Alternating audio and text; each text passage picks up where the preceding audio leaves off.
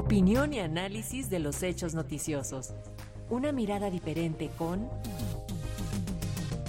Irene Levy.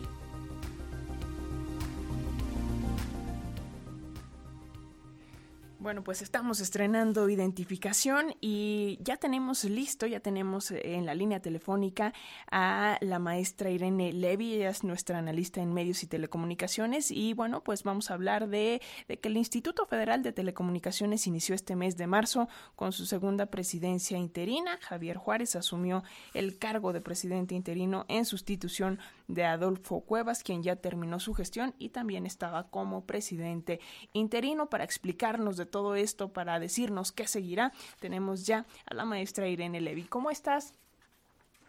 ¿Cómo estás? Muy buenos días, querida Alexia. Pues sí, ya es viernes y con cafecito les platico que salió eh, esta semana, el lunes, el presidente Adolfo Cuevas. Recordemos que Adolfo Cuevas entró como presidente del Instituto Federal de Telecomunicaciones de manera interina.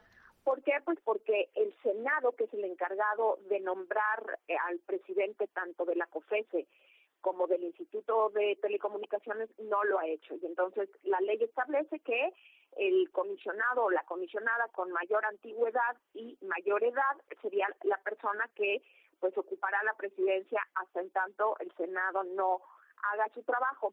Efectivamente no lo ha hecho el Senado y, y podríamos decir que ciertamente está un poco porque eh, sería más conveniente que esté completamente integrado tanto el instituto como la COFESE antes de que de que se nombre presidente. Recordemos que de siete comisionados hoy por hoy, ya después de la salida de Adolfo Cuevas, únicamente quedan cuatro, al igual que en la COFESE quedan cuatro. De esta manera, sale Adolfo Cuevas, que pues en mi opinión será recordado eh, por eh, ser el presidente que redactó o en cuya área se redactó la iniciativa para desaparecer al Instituto Federal de Telecomunicaciones. Eh, esto fue hace unos meses, hace un año, una, una iniciativa que estaba presentando el senador Ricardo Monreal y que después, bueno, se, se, se vio que dentro de las propiedades del documento estaba eh, como autor un asesor que trabaja en su área y después efectivamente él eh, eh, declaró que estuvo apoyando en, en, la investigación al, al, senador y que bueno pues él no sabía que esta eso fue lo que dijo que no sabía que era para desaparecer el instituto pero bueno me parece que esto marcará su su presidencia interina así como pues el no haber defendido al instituto todas las veces que el presidente lo ha atacado otro de los temas que, que me parece eh, vale la pena comentar tiene que ver con esta falta de nombramiento de los comisionados faltantes. El, presidente de la República tiene en su escritorio las listas de los nombres de comisionadas y comisionados que podrían ocupar ahora ya los tres cargos vacantes que tiene el Instituto y la COFESE y no lo ha hecho. Mientras que la COFESE interpuso una controversia eh, para eh, pues presidente a que nombre, eh, dado que bueno pues así no puede funcionar de la misma manera, el Instituto Federal de Telecomunicaciones no lo ha hecho.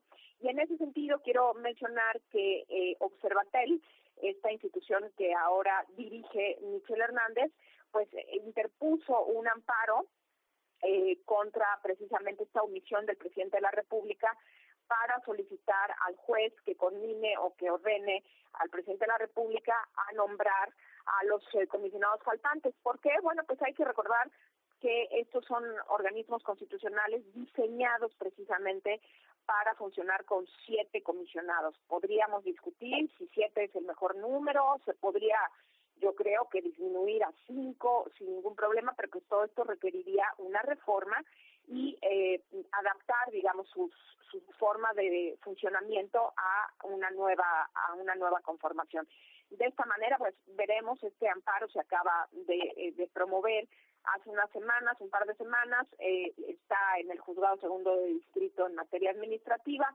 Veremos qué sucede en este amparo, pero bueno, ya está la controversia de la COFESE, el amparo de Observatel y veremos ahora si Javier Juárez eh, interpone o, bueno, eh, mm, decide ir hacia adelante con una controversia constitucional para que se termine de integrar el instituto. Hay que decir también que ahora de los cuatro comisionados que están en el instituto, ninguno es abogado, Este, y bueno, pues me parece que será necesario que de los que si en algún momento se nombran eh, comisionados, pues sea eh, comisionadas, más bien, porque ahora eh, tenemos este tema de género que es muy importante, eh, haya eh, abogadas en la estructura del Instituto Federal de Telecomunicaciones. Pues veremos qué pasa con este asunto. Ojalá el presidente se anime a nombrar próximamente a los a las eh, eh, comisionadas y comisionados faltantes, tanto del Instituto Federal de Telecomunicaciones como de la Comisión Federal de Competencia Económica. Este sería mi comentario por hoy y les deseo un muy bonito fin de semana a todos.